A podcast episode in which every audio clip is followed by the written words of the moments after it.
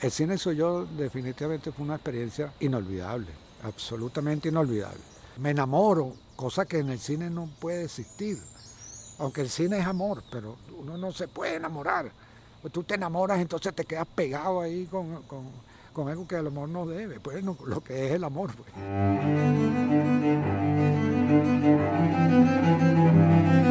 Voces del cine venezolano, una mirada crítica y reflexiva hacia el pasado de nuestro cine y un legado para las generaciones futuras en las voces de sus propios autores y protagonistas. Voces del Cine Venezolano está patrocinada por el Centro Nacional Autónomo de Cinematografía, CENAC, y Producciones Omar Mesones para Zona Cine Caracas. Y para el episodio de hoy contamos con la participación de nuestro invitado especial, Giuliano Ferrioli. Y como siempre, quien les habla, su anfitrión, Omar Mesones. Bienvenidos todos a este nuevo episodio de Voces del Cine Venezolano. Para el día de hoy nos acompaña Giuliano Ferrioli, que es uno de los más renombrados y destacados montadores del cine venezolano. Jacobo Penso, Solveig Hogenstein, Luis Alberto Lamata, Diego Rizquez, Carlos Aspurua, César Bolívar, Iván Feo y Luis Armando Roche son algunos de los directores para quienes Giuliano ha trabajado en algún momento de su carrera. El programa de hoy será especial en muchos sentidos y una de sus peculiaridades es que se llevará a cabo al aire libre, razón por la que, además de Juliano, contaremos como invitados especiales a algunos pajaritos y quizás algunas chicharras. Pero bueno, aquí estamos. Juliano, bienvenido a nuestro programa. Muchas gracias, muchas gracias, Omar. ¿Cómo fue tu infancia? Mi infancia yo creo que fue bastante particular porque soy hijo de migrantes que me trajeron a Venezuela en el año 50, yo tenía dos años, en el año 52. Y mis padres se mudaron mucho, o sea, nunca tuve un grupo de amigos, nunca tuve un colegio eh, fijo, digamos, o sea, no, no, no, te puedo decir, yo estudié tantos años, me gradué tantos años en, tal colegio de acá, porque me ponían en unos colegios. Recuerdo que mi mamá pidió al colegio Francia, porque vivíamos cerca, que me cuidaran porque ella tenía que trabajar. Claro, no era colegio, o sea, era como un, preescolar, una cosa de esa, porque vivíamos en la Carlota. Y después unos colegitos italianos, y después mi papá siempre quiso volver a, a Italia, pues, porque... Y entonces me llevaba, cambiaba colegio, otro colegio, volvíamos otro colegio y así. por eso yo no tengo ningún currículum. Yo digo, bueno, sí, yo estudié porque al final me estuve, me gradué de bachiller, entre comillas, Italia. El, el, liceo, estudié un año lo que llaman allá liceo. Yo quería realmente estudiar ingeniería mecánica. Y, pero nada, volvimos para acá, para acá y yo me cansé, le dije, no papá, ya yo no voy a seguir en esto me perdieron todos los papeles de, los colegios que, donde había estado. Pues. Entonces, para retomar aquí los estudios, casi que tenía que tomar primer grado otra vez. no, no, yo no me lo voy a calar. Entonces, esto va junto con los inicios. Con esto no es que fue desagradable la infancia, pero en cuanto a la parte educativa formal, fue así, pues, o sea, fue eso. Había un amigo cuando vivimos en Colina de Yomonte que se llamaba el, Mundo Rafaldi, que era director de fotografía y le dijo, bueno, ¿tú quieres que mi, tu hijo trabaje conmigo? ¿Qué, edad tenías? Yo tenía 17, 17 años, algo así. Muy joven. Muy joven, muy joven. Sí, muy joven ya. Yo no quería, yo no quería saber de estudios por eso mismo, porque me había mucho trauma, o sea, mucha broma. Entonces, y eso que vivimos al lado del Colegio Colina. Ahí sí se graduó mi hermano y mi hermana, pero yo no. Entré a trabajar con Rafaldi en Minerva Film como asistente de cámara. Y bueno, me pareció muy glamoroso todo. Oye, qué bueno esto y tal. Entonces tengo fotos y, la cámara me interesaba. Oye, esto me gusta mucho. Será que bueno. Ahí resulta que eh, ellos utilizaban a, una montadora para los comerciales, ¿no? porque estamos hablando de comerciales, ¿no? Aunque Rafaldi venía de Chinichitá, o sea, y estaba Carlos Cosmi, que era el otro italiano ahí que, que, era propietario ¿no? de la empresa y que era director. Entonces la señora Benucci no montó más y necesitaban a alguien para montar. Me pasaron a montaje. Yo realmente no, no estaba muy de acuerdo, ¿no? Porque del glamour con todas las luces, los modelos, yo estaba muy joven, esas muchachitas. esas chicas. Entonces, bueno, a, un cuartico metido con el peliculero, pero un hecho bien importante, que es que Cosme en uno de esos, en un documental que estaban haciendo para el Guri, que se estaba haciendo el Guri, se empezó a hacer un documental sobre el integral vibrante de Otero. De. Y entonces era solo musical y era entre eh, era demostrar la relación que tenía la obra de Otero con la naturaleza, con el ambiente, sobre todo este de por allá abajo, pues, o sea, de Bolívar, de, la selva. Y él no lo pudo montar al final, ¿no? sino que me hizo un boceto y me dijo, montalo.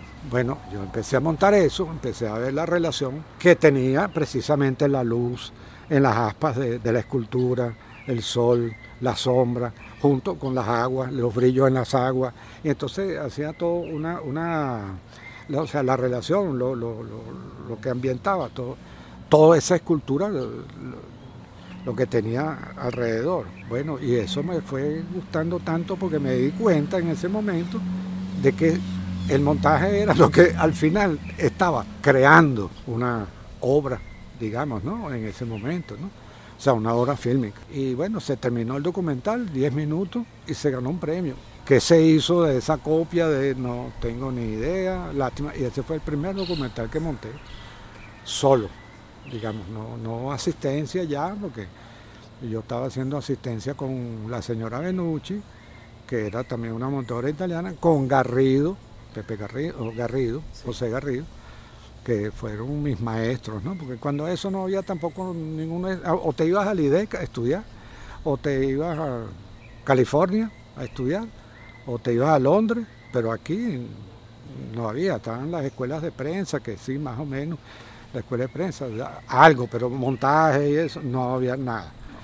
Y entonces, bueno, ahí me fui quedando y, ahí monté tres documentales más. Y otro era el planeta acero, sobre Sidor. Digamos que documentales comerciales, ¿no? pero bien interesante. El de Techo de Ventanas Gente era para el Banco Obrero. Claro, te estoy hablando del año 6970, algo así. Correcto. Entonces, pero a partir de ahí me quedé. Me quedé montando. Dije, no, no, sí, está muy bien. Eso era lo tuyo. Eso era, me, me di cuenta de que era lo que quería, sí. Fíjate, Juliano, tú has trabajado prácticamente con los directores más importantes del cine venezolano. Has trabajado con Luis Armando Roche. Sí, claro. Que creo que fue tu primera película. Correcto. el Indio Figueredo. Has trabajado con Carlos Aspurua en Yo hablo a Caracas. Correcto. Con Jacobo Penso en La Casa del Agua. Casa de Agua. Con Solveig Hogestein en Manoa. Manoa. Luis Alberto Lamata, Salcerín. Sí. Alejandro Saderman con 100 años de perdón. Correcto. Iván Feo en Tosca, José Ramón Novoa en Oro Diablo y ahora estás trabajando con Carlos Bolívar. Ahora, acabo de, estoy trabajando con José Savera también un documental de, sobre Fune, Fune el maquinista. Ahora, fíjate, eh, Juliano, que es en la mesa de edición. Ahí hay una relación especial, tanto en documental como en ficción, una relación muy especial y muy intensa entre el realizador, el director de la película y su montador. A pesar de que en la ficción tienes la, eh, ya tienes una guía muy fuerte que es el guion. Sin embargo, allí se siguen produciendo cambios estructurales importantes. ¿Cómo fueron esas relaciones con los diferentes directores? Por ejemplo, con Luis Armando Roche. ¿Cómo fue esa relación? A Luis Armando me lo presentó Gustavo Chami. Gustavo Chami era un director de fotografía que trabajaba mucho aquí. Y entonces me presentó y bueno, sí, cómo no. Entonces estaba el proyecto de El Indio Figueredo, que era con el INCIBA te diré que es uno de los documentales que más quiero, ¿verdad? O sea, lo adoro porque nunca me lo pagaron. Nunca. El INCIBA nunca me pagó eso. Lo montamos sobre una moviola, eso creo que hay que decirlo siempre, vertical. Era musical. Me interesaba, me gustaba porque era musical. Eso fue en la unidad fílmica del INCIBA. era una casa que estaba en Los Rosales. Ahí también estaba, por cierto, eh, la gente que después formó Pepeca, porque Gustavo Chami también pertenecía a esta gente de Pepeca. Ok, y sí, ahí, ahí la verdad que ya yo vi todo, yo conseguí todo el material, tenía ya todo el material en la mano. Ese estaba porque además era musical y, bueno, narraba, contaba el indio Figueroa en su ambiente, pues, o sea, eso estaba muy bien. Bueno, ya ahí yo salí unos días, me ayudó un poco Freddy Belli unos días porque yo no pude, trabajaron algunos días porque tuve un viaje a Mérida. Y, lo quiero mucho por eso, porque fue el primero, nos conocimos, lo hizo en 35, que era muy difícil que se hiciera en 35 cuando eso, todo lo hacía en 16, ahí seguimos la relación, o sea, congeniamos bastante entre Luis Armando y yo. En el documental por lo menos que hizo en la expedición de Charles Brewer, que se llamaba como Isla en el Tiempo. Ese fue de 50 minutos. Eso fue una expedición que fueron a la cima de Sarisariñama y, y Jagua y eso. Y eso sí fue mucho más improvisado, porque a fin de cuentas ellos fueron, filmaron todos los acontecimientos, ¿no? O sea, lo que estaba sucediendo. Y, que fue toda esta exploración, todo eso. Y en la mesa de montaje se hizo el documental. Ese sí es un documental que se hizo en la mesa de montaje. Ya ahí no estaba trabajando con verticales, sino una mesa horizontal, no rompía la película, no era aquel desastre, porque las otras eran y se te llevaba todo. Bueno, en el Indio Figueredo la parte también, como el montaje musical, nos ayudó Osvaldo Lares, arquitecto, músico y, folclorista. Bueno, así yo fui trabajando con Luis Armando todo eso y eso fue casi como un preámbulo, un aprendizaje y un entrenamiento al largometraje. Por eso que los nombro que después el largometraje, eh, eh, bueno, la relación entre él y yo fue como la cúspide de todo eso. Porque antes pasamos por varias etapas y, y revisábamos muchas películas, íbamos para el cine juntos viajamos juntos, hacíamos muchas, teníamos muchas relaciones juntos, pues, amistosas, ¿no? Esto fue previo al cine, Soy Yo. Al cine Soy Yo. Vamos a hablar del cine Soy Yo. El cine Soy Yo definitivamente fue una experiencia inolvidable, absolutamente inolvidable. Previo a la película fueron los distintos documentales que trabajamos, que yo estuve montando y él eh, escribiendo, se fue preparando en equipo yo estuve en México, en Nueva York, preparando las películas que se iban a proyectar en, la película. Pues. Tú sabes que como es la historia, ¿no? El cine soy yo. El cine en la calle, el ambulante, pues, o sea, el todero que decide proyectar películas en la calle. Y estuve en México buscando pues, tanto los derechos como, como, como las películas en físico que se iban a proyectar. La preparación fue que como la película iba a ser una película viajera, o sea, iba a ser viaje, porque a fin de cuentas había que salir con la ballena y decidió, bueno, vamos a estar en el interior de la República, voy a filmar, yo no puedo esperar, decía Luis a mí, a que pase más de una semana y ver que, cuál es el resultado del día anterior, porque si no, imagínate, o sea, después nos tenemos que desplazar y entonces tenemos que, que ver eso y premontarlo, o sea, bueno, ok, me parece fabuloso.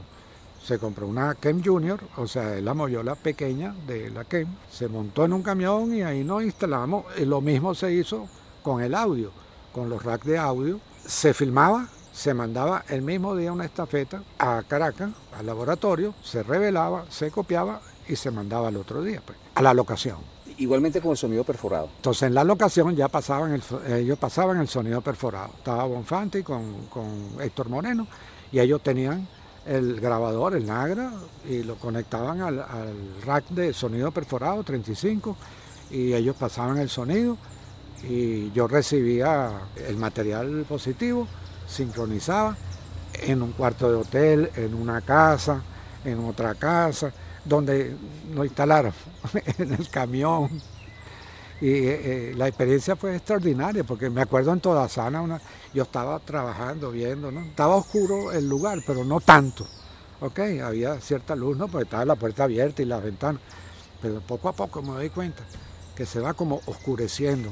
Pero todavía había silencio y yo viendo las imágenes, o sea, quitando claqueta, cortando.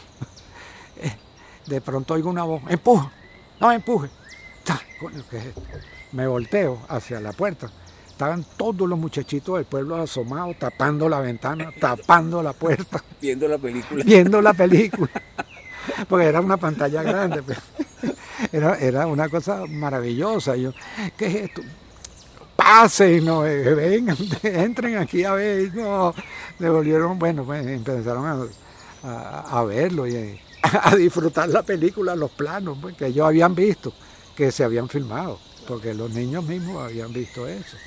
Y eh, entonces, bueno, lo bonito, lo que me gustó mucho de eso, además porque los días que no tenía material por sincronizar, yo estaba viendo la filmación.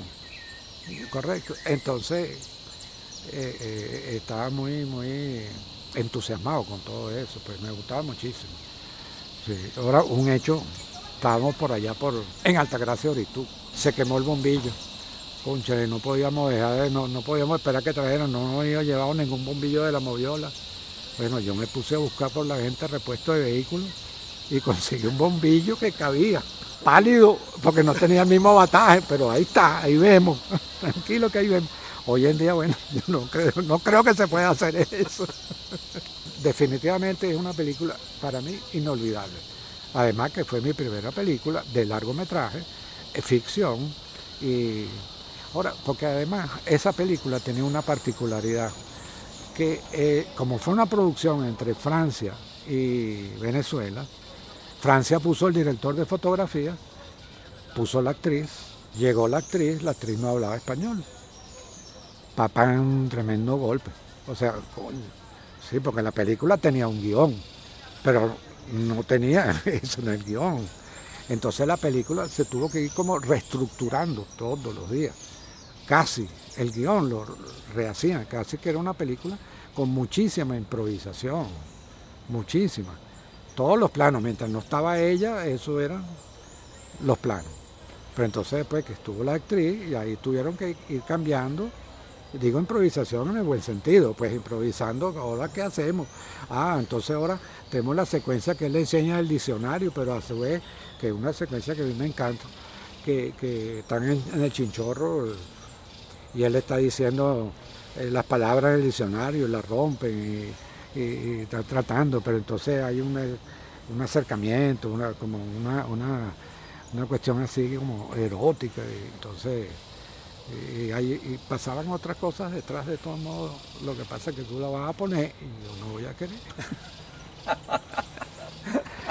No, pero bueno, Juliano, sin duda que fue una experiencia extraordinaria porque Definitivamente. Rara, vez el, el, montador tiene la oportunidad de estar presente en el rodaje. Por lo general no está, nunca. Entonces, y menos si es comercial la película. Digo comercial de, cine comercial, de cine, bueno, de esto que, que, yo no digo que no se haga, pero esa película donde el director pierde la autoridad, la autoridad frente a los productores, ¿no? Correcto. los productores son los que deciden qué es lo que va a ir y qué es lo que le gusta al público. O sea, ahí se olvida que también el, montador, que es lo que yo digo, es el primer espectador de lo que está haciendo, de lo que tiene el director ahí. O sea, en el fin de cuentas es el montador el que ve por primera vez todo eso y va a sentir lo que va a sentir como el primer espectador. ¿Qué año fue? Eso fue algo así como el 76. 76. Sí, 76. Por cierto, con Luis Armando yo había hecho, montamos una película, eh, un documental, le hicimos, yo se lo monté y le hice los efectos. De Mérida no es un pueblo, no sé si la habrás visto. ¿La tienes ahí? Sí, bueno, esa película, eh, tú sabes que en Mérida, Manuel Mérida es un artista. Sí. Cuando eso él trabajaba en la escenografía en Venevisión, pero él tenía esas formas, esas cosas parecidas con arenas que las movía, eso eran su obra, ¿no? Que ahorita parece que está muy cotizado en París. Pues. Bueno, esa película, la escenografía le había echado un cuento a Luis y entonces lo llevó al, corto, que estaba clavando y se empezó a partir el backing, entonces, eh, ah, bueno, se parte el backing, se empieza a partir, a partir y se empieza a partir la película. Bueno, yo hice el efecto de la película partiéndose. ¿Cómo lo hice? Agarré una película y la corté, la fui, la rompí y después le pegué una cola por ahí y la mandé a copiar así. Entonces el efecto era idéntico porque se veían los pedazos. Entonces los proyeccionistas pararon, porque eso no era el final. Hubo que escribirle la lata, señor proyeccionista, por favor, esta película tiene un efecto de rotura de película, no detenga el proyector. Es mentira. Es mentira, es un efecto. Me sentía muy orgulloso de mi efecto. Y, esa idea de quemar la película, de fracturar la película, fue tuya. La manera, porque él dijo, bueno, ya que se rompe el backing, vamos a romper toda la película.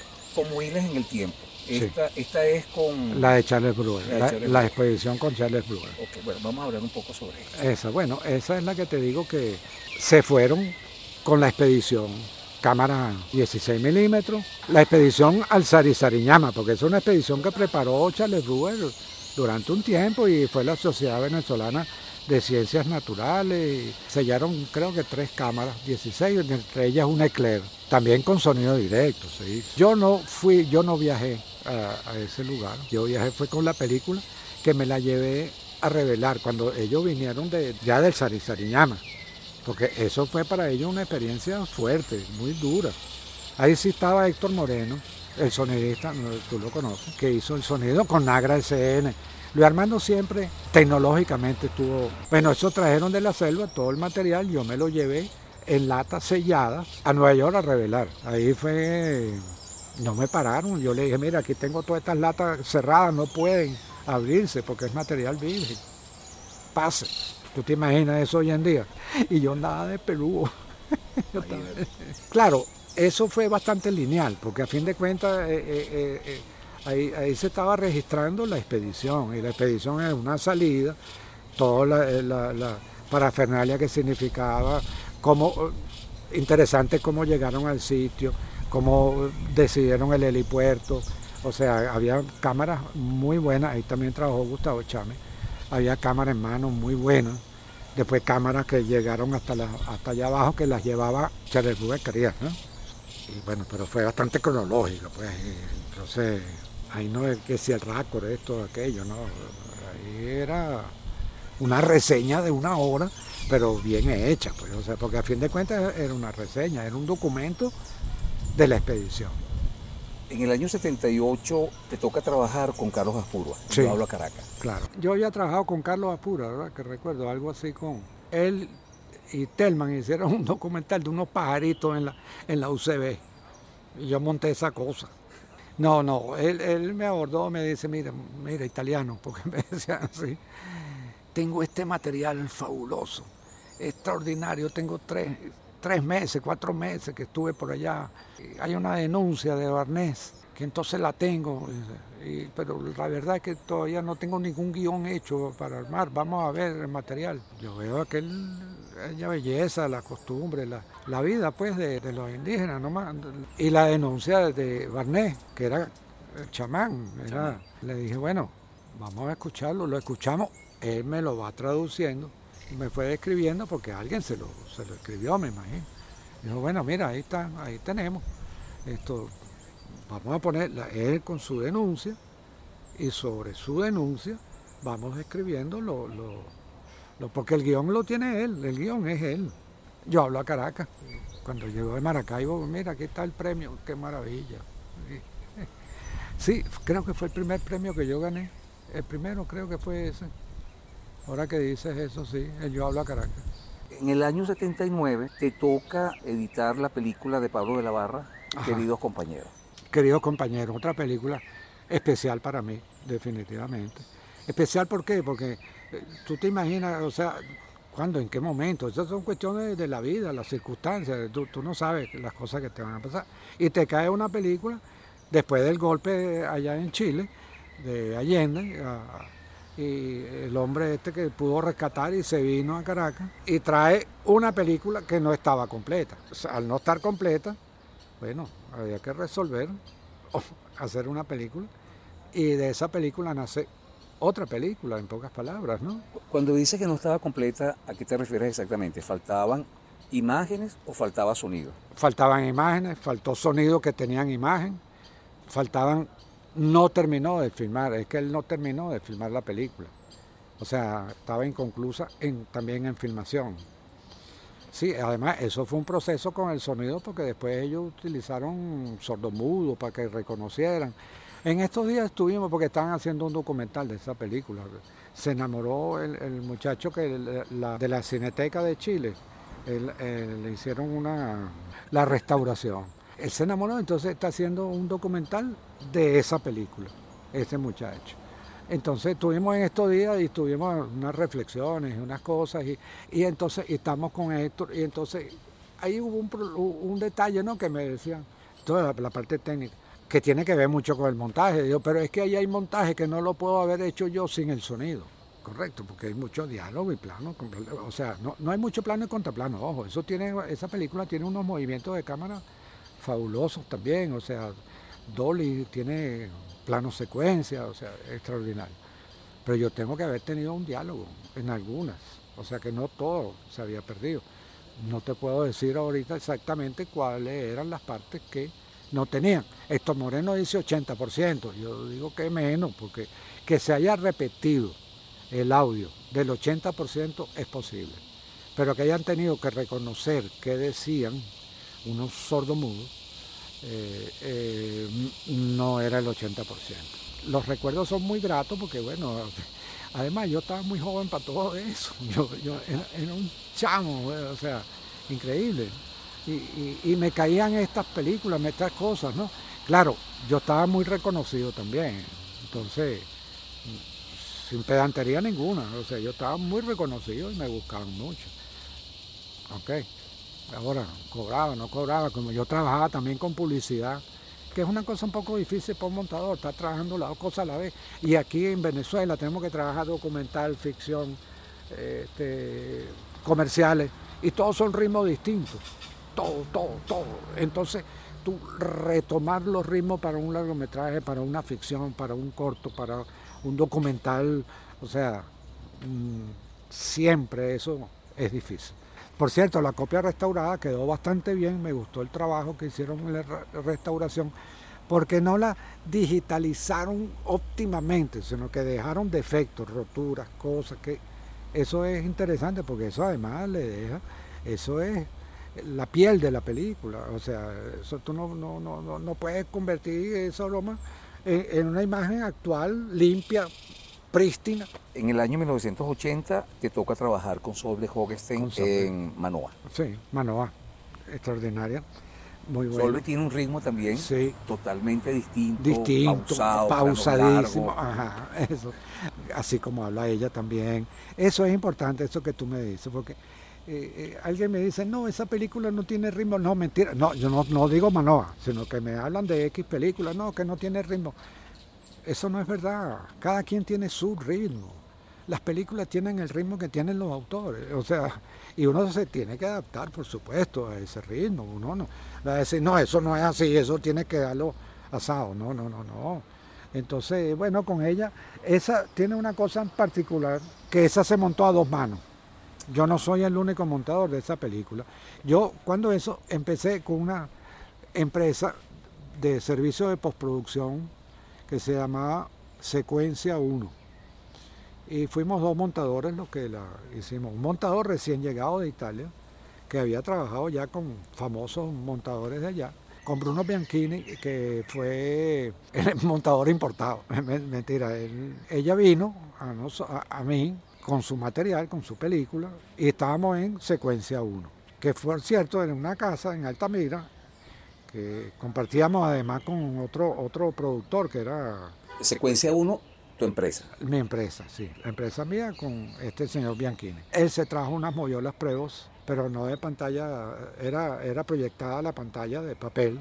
Que por cierto, Carlos Ospura después le compró esa moviola a él. Estábamos al ladito de, de donde yo monté la de Pablo porque eso fue ahí mismo en Altamira. Bueno, el proceso era que ella venía, conversábamos, se iba, montábamos, venía a ver, eso, eh, pero entre los dos. Claro, el mayor peso del montaje lo llevé yo, porque ella quería que yo manejara más eso. Pero, pero, y ahí conocí bastante a Solvi. De todos modos trabajamos muy relajados, no, no éramos toda la dinámica que, que, significaba montar una película igual como todas las demás son, pues, o sea, porque a fin de cuentas Todas esas películas montadas en, en moviola tienen una dinámica distinta a la que se hacen ahora. Digo, se montan ahora por, por los software, por eso mismo, ¿no? Antes tú tenías que pensar muy bien dónde ibas a meter la cuchilla, mm. hermano, porque si no, ah, no, son tres cuadros más allá. Coño, ¿dónde están los tres cuadros? Si lo quitaste. Quítale dos y, y llenas la pared. Eso es lo bonito de, de eso, de la moviola. Hablo de la moviola plana. Sí, sí. Aunque se han hecho grandes películas de moviolas vertical, pero ese yo la, no tengo grato recuerdo de nada. la rompedora de películas. La rompedora de películas. yo mismo la tenía que desarmar, este, engrasar, todo eso, porque si no, películas que se rompían. En 1984 montas junto con su director, Jacobo Penso, la Casa de Agua. Casa de Agua. Interesante también la experiencia. Esa la monté en Laboratorios Caribe, que tenía una moviola, por cierto, marca Magna Sin, de la misma marca que las verticales, pero ya ahí habían hecho una plana, flatbed, le llamaban ellos, ¿no? Pero tenía motores en los platos, entonces había que darle con cuidado porque te rompía la película también. Sí, bueno, la, relación con, con, Jacobo, bueno, es que mi relación con, con, los directores es cuando veo el material, cuando tengo el material enfrente, ahí conversamos sobre el tiempo, el ritmo, cada uno, por supuesto, es diferente. Sí, pero, pero no, no es que yo, veo sobre lo que está hecho, no lo que quería hacer ni nada de esa broma, porque al fin de cuentas lo que está es eso. Hay unos que te dejan trabajar más que otros, en el sentido de que no, córtalo aquí, córtalo allá. Él estuvo más, tiempo presente en, la, en el montaje, sí. Él me gustó mucho esa película también, ¿no? Mucha poesía, él es muy poeta y su ritmo también es más tranquilo. El personaje era un poeta. El, personaje es un poeta. Ahí esa la fotografía la hizo Arturo Albert, Arturo Albert, que hizo en el cine soy yo, hizo el making, lo que llaman el making. Cierto. Sí, eh, todos somos el cine. Todos somos el cine. Sí, sí. Y después Andrés Augusto hizo una que era el cine somos nosotros. Somos nosotros. Es que en esa época ahí criticaron mucho a Luis Armando porque pensaban que era una pedantería de Luis Armando Rocha. Decir, el cine soy yo. Correcto. Y como él políticamente no lo acompañaba, correcto, era un tipo de dinero, entonces no era muy bien visto entre, entre muchos de ellos. Entonces era un pedante.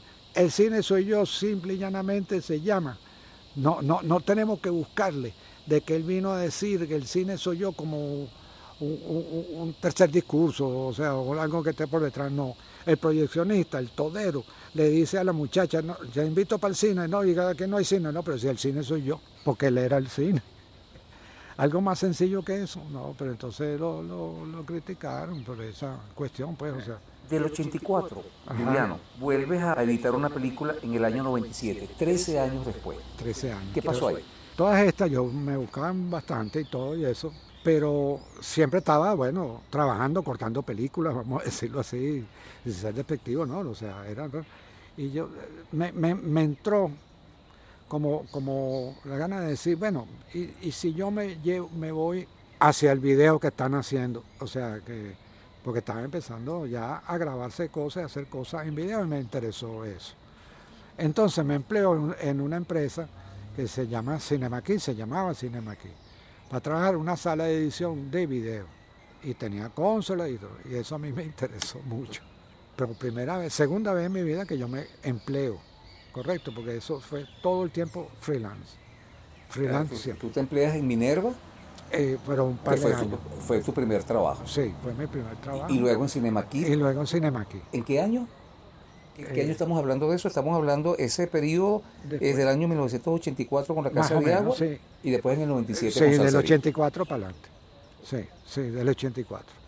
Entonces, y Jorge Fon, que era el dueño de, de, de Cinemaquí, tenía interés en, en mis conocimientos no, no en el video, en la técnica de video, pero sí mis conocimientos profesionales en cuanto a los cortes, a manejar material, pues. Estructurar. estructurar, pues, o sea.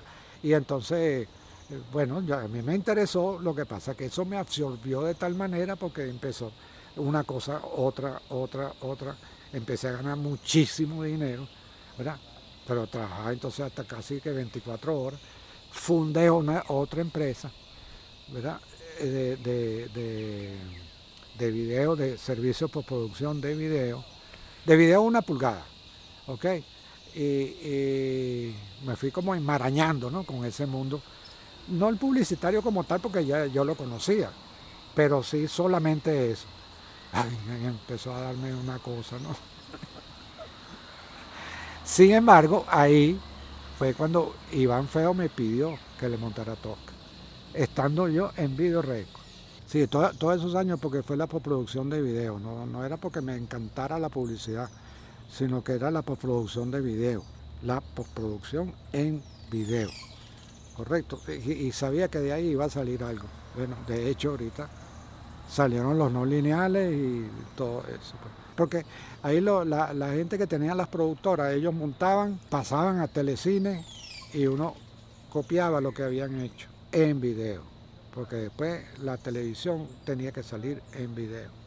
O si no, lo hacían en, Betacán o en Umati y traían algo que automatizado, que en un disco la edición no la ponía, o sea, bueno, tenían todas sus técnicas pues, de, manejo del video como tal.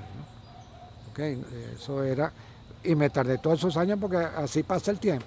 En, en 1997 edita Salcerín, que la dirige Luis Alberto Lamata. La Mata, sí. Esto está filmado en 35. En 35 y montado en Moviola en 35. Ahí también trabajó otro muchacho en montaje que fue la parte de las canciones en Bolívar Film, porque ellos estaban muy apurados, ellos quisieron trabajar eso en un mes y eso lo montamos en un mes. Yo la parte dramática, correcto, y el otro la parte showcista, eh, eh, el show de las canciones la, hizo otro Fran. No, no es Fran Rojas sonidista. No, no, no. Es homónimo, pero no es. No es, no es. Le decíamos cuareguante a Fran, porque había sido boxeador, imagínate, boxeador montado. ¿Cómo te fue con Luis Alberto? No, muy bien, con Luis Alberto me fue muy bien, él estuvo muy contento. Después no me llama, hay mucha gente ahí que no me llamó más, no sé, será que, no sé, así es la vida, así es. Total.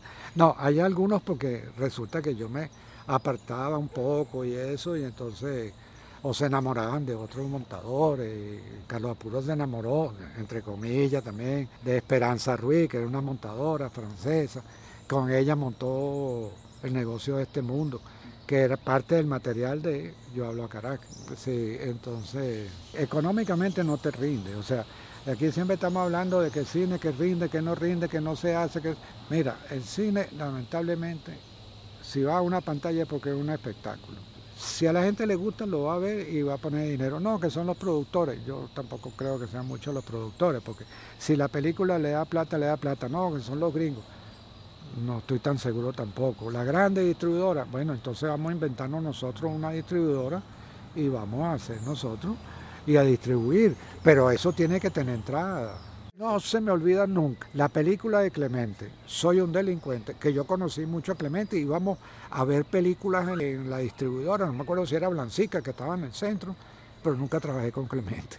Trabajé en publicidad con Clemente, pero en largometraje no. Soy un delincuente. Esa película hizo tanta taquilla como que los espectadores tenían que haberla visto tres veces. La de Solvi también, claro, y además si te pones a ver todas esas películas, las más taquilleras de todas son las que hablan de un hecho de crónica roja, pues de última página, de, porque la gente también es muy dada para eso, va a ver eso. Independientemente que si la película, el aspecto social de la, de la película, ¿no? O sea. Juliano, en 1998 editas 100 años de perdón de Alejandro Sade. Maravillosa.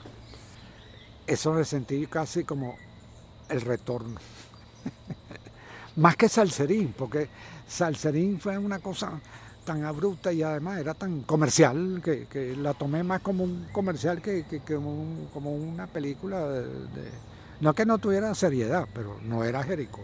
Bueno, esa película fue la primera película que me tocó montar eh, en un hábito, pero yo no lo sabía manejar. Entonces hubo una persona que me ayudó y yo lo dejaba que hiciera cosas, ¿no? Allá en Pozdau se llamaba el lugar. Y bueno, ya venía con todas las técnicas nuevas, con los telecines nuevos, me refiero nuevos que, que leyeran el time code, porque venía con ese problema, porque seguía siendo negativo eso. Alejandro yo lo conocía desde hace tiempo, no fue nada nuevo el, encuentro, pues nosotros no, Entonces, y es que tampoco hablamos mucho, hablamos un poco del ritmo que le vamos a dar a ciertas secuencias y eso, sí, hace con mucho, muy dinámico, un poco más lento, ese tipo de cosas, ¿no? Pero esa, esa parte muy, muy intelectual no, no hace falta hablarla, nos conocemos, vamos, aquí está la película, vamos a hacerla, pues entonces yo tuve como dirigiendo, digamos, desde atrás el montaje y lo estaba montando, que te digo, fue la primera, la demás la segunda fue la de Luis Armando, eh, con ese, de esa manera. Fue Yotama, ¿no? Eh, una gran película, fíjate la cantidad de actores que tiene, o sea, y, la cantidad de filmación, lo, este, me gustó la fotografía, me gustó la puesta en escena, me gustó de la película, porque a fin de cuentas a uno le gustan las películas. Sí, esa fue la primera con esas técnicas además, ¿no? que, que había que cuidar para que después pudieran cortar negativo, porque todavía se cortaba negativo si hacía la copia en, negativo. Lo mismo pasó con Oro Diablo, que esa sí tuvo un gran error. Fue que le puso la, de José Ramón Novoa. La de Novoa, sí, me salto la otra porque ahí hicieron mal el telecine, repitieron todos los time entonces con el mismo time code, los pobres muchachos cuando fueron a cortar negativo, pues no podían. Y yo se lo dije, mira, eso está mal hecho tú tendrías que repetir todo el telecine. Si quieres que corte, no, después ellos cuadro por cuadro viendo, viendo en un VHS el cuadro del corte y buscando en el negativo el cuadro que correspondía. Te puedes imaginar lo que puede suceder en esos momentos, ¿no? Tomo, eso, no, eso sí no es una película feliz de, de Novoa, no, no, nada. No sé por qué la hizo y lamentablemente me tocó trabajar ahí. Hay unas cuantas que no tendría que haberlas trabajado, pero es mi trabajo. O sea, no quieres que te corte el pelo, yo te lo corto. Tosca, de Iván Feo, se estrena en el año 2001, pero el proceso de montaje se realizó mucho antes. Mucho antes. Eh, eh, Tosca, si mal no recuerdo, se montó año entre 91 y 92. De Moviola, esa sí fue Moviola tradicional, pues, una Moviola pre. Hago hincapié en eso porque cuando eso tomamos mucho en cuenta qué equipo usábamos, ¿no? porque nos facilitaba, pues, el equipo, el trabajo. Iván todos los días estaba en el montaje, este, tuvimos una, gran amistad, hicimos ahí una, una relación muy buena. Cada quien nos dimos cuenta lo inteligente que somos. Pedante. No, mentira, mentira. A mí me gustó mucho. claro, él es un personaje muy denso, ¿no? Eh, eh, yo no soy tan denso. La pasamos muy bien, muy bien, muy bien, muy bien. Fue, eso fue durante cuatro semanas. Una película que, digamos, se discutió mucho el final de esa película. Mucho, mucho. Él no estaba muy contento con ese final. Una película muy difícil, muy dura. Además, era una película escuela también. Sí pero al final la hicimos, se hizo, la disfruté muchísimo también, pues, o sea, igual que muchas de ellas, pero esta particularmente la disfruté. Al fin de cuentas todas las vivo, todas las películas, todo lo que yo monto lo vivo, lo vivo y, me doy cuenta de muchas cosas y me encantan porque además me siento muchas veces psicólogo, o sea, psiquiatra, psicólogo, me enamoro, cosa que en el cine no puede existir. Aunque el cine es amor, pero uno no se puede enamorar. Pues tú te enamoras, entonces te quedas pegado ahí con, algo que el amor no debe, pues lo que es el amor. Pues. En el año 2003 montas Yotama se va volando de Luis Armando Rocha. Ok, eso es la vuelta a Luis. De nuevo, más o menos el mismo sistema que, que se hizo con, con la desarma, con 100 años de perdón. Con un muchacho que manejara el equipo, pues, o sea, el software era un Premiere. Y, pero yo no uso eso, no sé. Y bueno, ahí me, nos ayudó, pues, ese muchacho. Yo me recuerdo que yo hablé con Luis Armando un, estilo, ¿no? De corte. Y él no me lo aceptó. Y bueno, porque era un poco osado, ¿no? Era, era con, con, muchos elipses. No, no esperar que él caminara, por decirte un ejemplo muy sencillo, que él caminara, entra al cuarto, camina y prende la luz. No, entró al cuarto y prende la luz. O sea, es, es sencillo, pero no, no, no me aceptó. O sea, como eso en varias secuencias, pero no.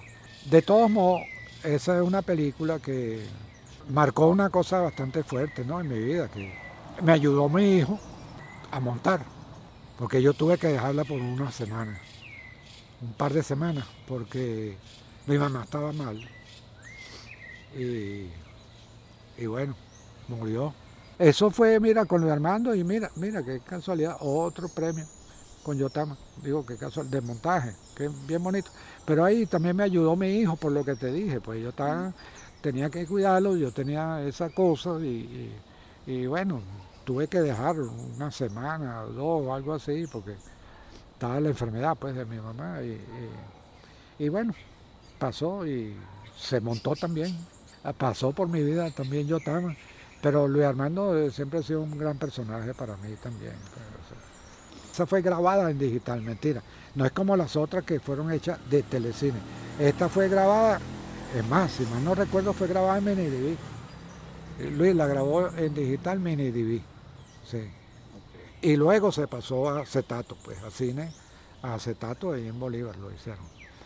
Pero las otras ya venían de negativo. Esta no hubo que cortar negativo. Con Carlos Usteiza tuviste la oportunidad de editar varios de sus documentales que tienen un profundo carácter histórico. Histórico, sí, señor. Háblanos de esa experiencia. Salvo, no, me pareció, eh, yo estaba muy contento por eso mismo, porque me gustaba lo histórico, me gusta, no es que me gustaba. Y bueno, tenía acceso a mucho material histórico y al guion histórico a trabajar la historia. Pues. ¿Ese proceso cómo es? Porque fíjate que es, distinto, eh, no, no, son documentales que tienen un registro específico que surge, bueno, a partir de una idea, a partir de un guion, va el director, trae unas imágenes y luego las coloca en la mesa para editarlas. En este caso no, en este caso son materiales muy viejos, materiales de archivo, que están allí a tu disposición, a la disposición del director para armar una historia. Bueno, mira, él, él decide, en este caso, bueno, busca patrocinante y tal, pero decide, la, la idea es, voy a hacer uno de López Contreras, pero todo nace a partir de la cantidad de material que él pueda tener en archivo, López Contreras. Bueno, y por supuesto, lo que él quiera decir, porque es histórico, pero él también plantea la historia de una forma, aunque sea histórico, eso es así, eso también lo maneja un poquito políticamente. ¿no? Es su discurso. Ah, es su discurso. Sí, porque son personajes políticos, si te pones a ver, todos, casi todos lo que él ha hecho. Fue en el 1999, yo nunca había trabajado con Carlos Oteiza, lo conocía desde siempre, ¿no? Ok, desde mi vida profesional. Lo pasa, él trabajaba mucho con Freddy Belli, montador Freddy Belli. No sé qué circunstancia rompió. Freddy, yo le decía, Freddy, te voy te quiero enseñar a manejar software nuevo ahorita parece que siempre le tuvo miedo, igual que Fran Roja, que yo le decía, no, vale, pero es, bueno, vamos a aprender. Yo, encantado con su moviola. Y bueno. Con Carlos Teiza eh, me abordó, pues, porque yo estaba ya manejando sistemas no lineales. Estoy hablando del año 97, 97. La dinámica es a partir de, bueno, qué material tiene él histórico. Él revisa todo su archivo, pone entrevista historiadores, entrevista personajes, pues. Y a partir de ahí va formando el guion, porque es a partir de, además de entrevistas que le hablen del personaje y, entrevistas y, el material de archivo que él tiene, pues, o sea, y él ve eh, dentro de todo ese material qué puede decir con eso. De López Contreras tenía bastante, material de archivo que se utilizó ahí en López Contreras. Y a mí, bueno, me, encantó eso porque me gusta mucho la historia también, pues, o sea, y me parece que en el país hace falta que se difunda la historia más, la historia del país. Igual, dame el material, empezamos, dame todo, entrevista, claro, él revisa la entrevista, después, eso sí, me daba los puntos bien marcado de lo que quería, no, no es que se sentaba conmigo a leerla toda, sino que él, de aquí a aquí, de aquí a aquí, yo iba como primero organizando. E, eso, esos materiales, eso es muy difícil de organizar, de, tener el material organizado, porque además muchos materiales de eso son a, partir de archivos de, de noticias, correcto. Y la noticia no hablaba solamente de X personaje, o tenía algunos planos de X personaje. Eso es con todos los personajes históricos, esto que estoy hablando, ¿no? Con todos los que he trabajado con él, porque fueron varios. Y entonces tú tienes que organizarte muy bien para saber dónde Carrizo está el plano del hombre brincando. Por decirte algo, Carlos Andrés brincando. Sobre todo eso, que eran noticias de Carlos Andrés de, la campaña, cuando era de Carlos Andrés dos intentos, que yo me fui para adelante, ¿no? Este, en los hechos. En López Contreras eh, fue menos difícil eso, organizar el material, porque tú tienes que saber dónde lo vas a buscar, ahí es donde pierdes mucho tiempo en hacerlo, no puedes perder tiempo, el tiempo es creatividad, o sea, tú no puedes perder mucho tiempo. ¿Ese material de archivo en qué formato está? Ajá, eso Vamos a empezar por el 97, en el 97, ¿cómo estaba ese material? Ese era Betacam, era material fílmico que le hicieron telecine y lo pasaron a Betacam. Ahorita lo escanean. Yo creo que él está haciendo un proceso de rescanear todo el material porque le da mucha mejor calidad. Eso era a 29 cuadros. Entonces, eh, yo hice un proceso en CAP dos intentos que limpié más o menos casi, eh, lo, limpié, le, hice el pull down que le quité, porque los telecines, la película venía a 24 cuadros por segundo. Hace el telecine, los telecines estaban hechos para televisión, NTSC, lo lleva a 30 cuadros. Entonces tenía que inventar 6 cuadros. Y eso, cada 4 cuadros inventaba uno, algo así. Ahora no me acuerdo exactamente el cálculo, pero entonces metía un cuadro de más. Ese cuadro de más le crea una imperfección a la imagen, le saca un poco de foco, ¿correcto? Y yo lo que eh, te hablo, eh, todo esto es técnico, ¿no? No es una cuestión creativa, creativa técnicamente. Entonces, bueno, pero si yo le quito ese cuadro, en el ATNF había un programa y me lo permitió hacer, sacar, hacer lo que llaman ellos el plop, y fue sacar esos cuadros de más. Y la imagen ganó una barbaridad, la calidad de la imagen, porque le quitó ese fuera de foco y ese cambio de velocidad y lo trabajé a 24 cuadros. Con López Contreras no lo pude hacer, no lo, no lo hice. Lo hice en CAP, dos intentos, fue el primer que hice. Todo el material que ellos tenían, hasta que el último que yo trabajé, era telecine capturado a Betacán. De Betacán, digitalizarlo. Antes se digitalizaba en baja calidad porque no te daba, ¿correcto? ni, ni, la cantidad de discos, ni nada de eso.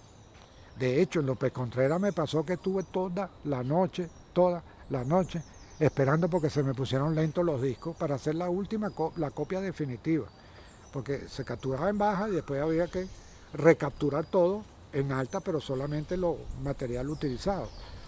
Y eso empezó con una lentitud, dije, Dios mío, si yo ahora pierdo esto, pasé toda la noche viendo el disco, tíquete, tíquete para no quedarme dormido, me podía correr en el pasillo de Bolívar Fino. Entonces el vigilante se espantó, porque él pensaba que era un ánima que estaba corriendo. porque él se quedaba dormido. Entonces veía por un huequito. Sí, como ahí tienen cuentos de que ahí aparecen gente, o sea, el maestro Anderson que aparece Anderson dice que aparece. Sí, pero el maestrico, el papá de Orlando. Ah, ok, porque Orlando está muy nuevo para, está muy nuevo para eso. Te ves haciendo el curso de fantasma. sí. sí, entonces, bueno, me pasó eso y mira, eso fue que... entonces después, claro, me llama mi esposa, después el otro día no me quería dejar entrar. ¿Por qué? Porque llamó y le dijeron que yo no estaba ahí. Ay, yo dije, coño, lo que hay un fantasma. Ajá, en lo que hay un fantasma, él no.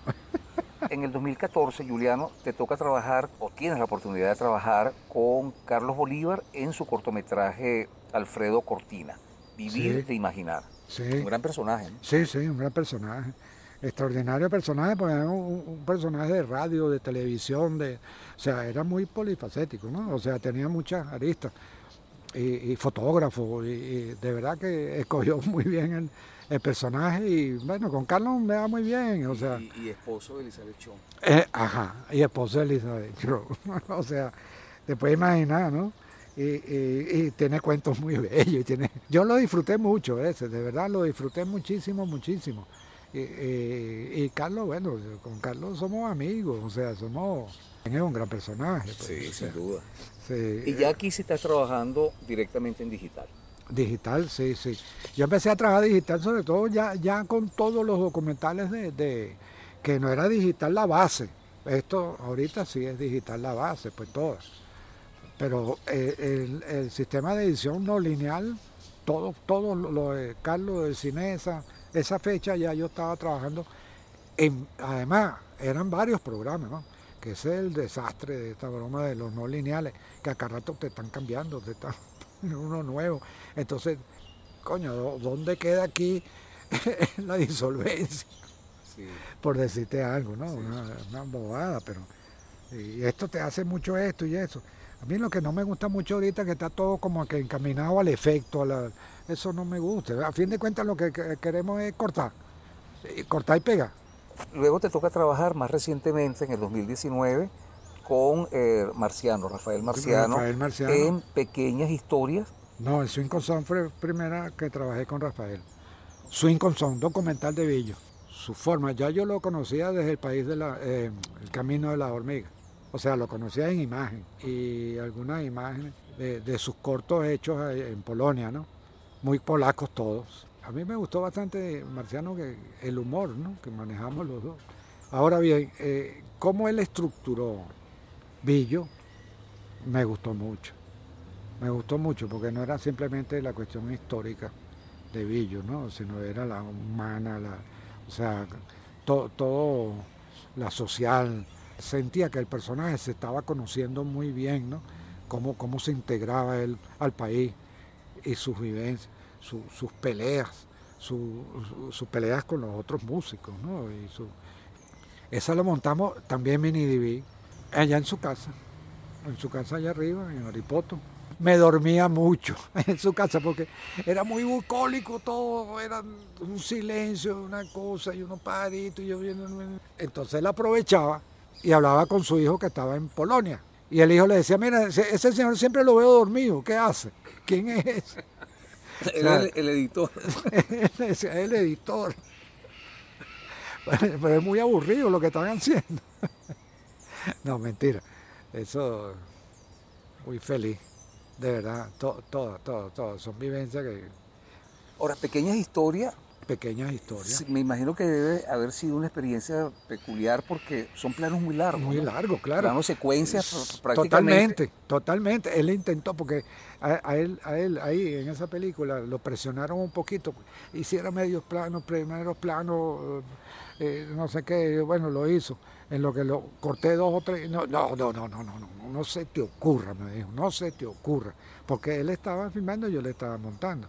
Eso, pero montando Sí, sí, él estaba grabando y me mandaba el material y yo le estaba montando, o premontando, pues. Y me dijo, no se te ocurra usar esa vaina, que eso es... Mis planos son estos. Es muy difícil esos cortes, ¿sabes? Porque son tan largos, tan largos, y cuando viene el corte, Te, te, te, sorprende, ¿no? Mm. Mira, va a venir a cantar. El único sonido que nos falta. Sí. Eh, bueno, esa te voy a decir la película con los planos más largos que he montado seguido, ¿no? Háblanos, Juliano, de tu experiencia con María Alejandra Martín. Bueno, mi experiencia con María Alejandra Martín, yo la vengo viendo a ella desde pequeñita. ¿Por qué te digo esto? Yo, yo estaba montando comerciales y ella trabajó en un comercial. Ella, pero era niña, de margarina o de una mantequilla, de un productos lácteos. Y yo, qué niña tan linda, me encantó y después le seguí su carrera, eh, todo me encantó, yo siempre he estado como tosca. Pasa, uno, uno también tiene cierta relación con los actores, a fin de cuentas, cuando estás haciendo, porque tú tienes que conocer el actor, aunque no en persona, lo tienes que conocer, no al actor, al personaje, pero igual hay un actor detrás de eso. Me encantó cuando la conocí en persona en el corto. O sea, ella como directora, correcto. Y era Nobel, directora, y ella, ella me no, quiero hacer mi largometraje. Le dije, vas a tener que hacer varios cortos primero, ah, por lo menos tres. por lo menos tres. ¿Con cuál corto la conociste? ¿Qué hago yo aquí? Un corto muy intimista de ella, o sea, muy propio, que habla de la actuación. Retorno. Retorno, sí, es reciente. Bueno, reciente, ya pasa, aquí ahora pasa el tiempo que uno... Y bueno, seguimos súper en contacto. En estos días me trajo unas pastillas, tengo 40 años tomando eh, Utirox de España, porque aquí no se consigue, se consigue una hindú que no me la voy a tomar, me la tomé y no me hace nada. Entonces ella me trajo esa de España, el otro día la fui a buscar, por eso esto allá. Y bueno, muy contenta, ella, ella me ama, dice eso, dice ella, es mentira. Fíjate, Juliano, nosotros, por la edad que tenemos, hemos pasado de la sala de cine al cine eh, por demanda, por streaming. Okay, ya decidimos a qué hora lo queremos ver. Eh, pasamos de, las cámaras ARRI, aquellas pesadas cámaras, incluso las pequeñas, las 16, las Eclair, eran, cámaras grandes. Eh, ahora a, los celulares, o sea, prácticamente todos los celulares hoy día son una cámara de, cine con buena definición. con buena óptica. Buena óptica.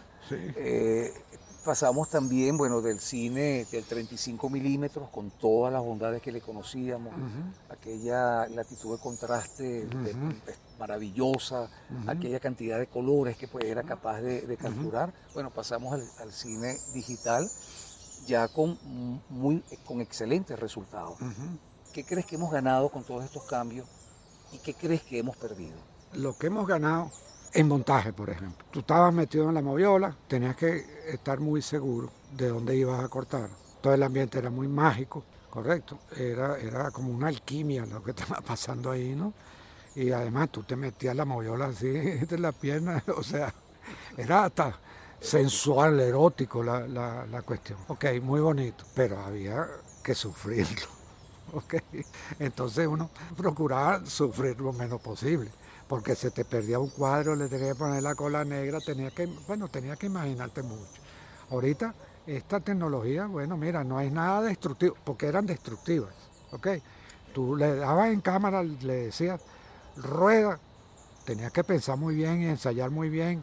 No te voy a decir que era mejor cine, lo que pasa es que sí tenías que pensar mucho más y organizarte mucho mejor, cosa que lamentablemente ahorita no, ok, ahorita te tienes que organizar para no pagar dos veces la comida, por ese tipo de cosas, pero de, porque la película te va a costar no, porque ahí tú le dabas cámara y, y eso eran dólares y dólares y dólares que estaban rodando ahí. Ahora, como no es destructivo, se podría investigar más sobre la imagen, ¿correcto? Eh, sobre eh, manipular la imagen para crear ciertas sensaciones. Claro, por un lado, hay cada bodrio porque, bueno, este, tiene tanta facilidad la cuestión que...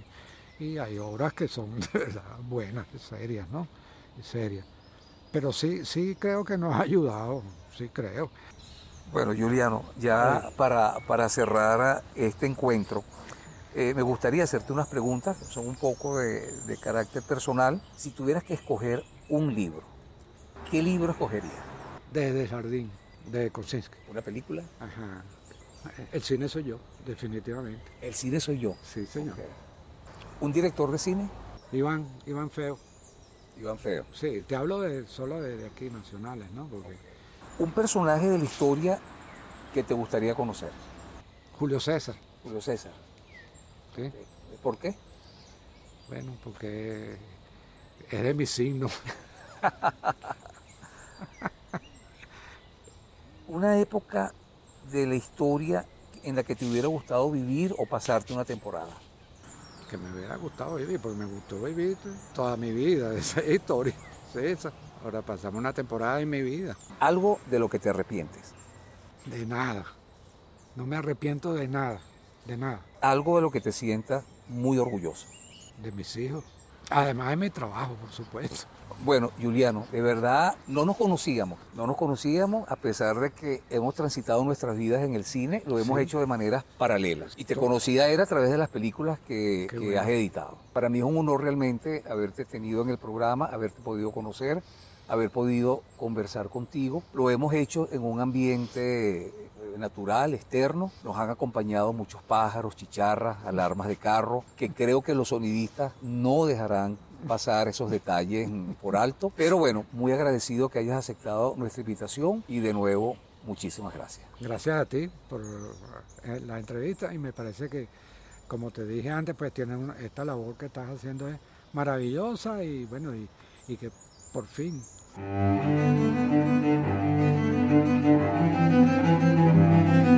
Voces del cine venezolano, una mirada crítica y reflexiva hacia el pasado de nuestro cine y un legado para las generaciones futuras en las voces de sus propios autores y protagonistas.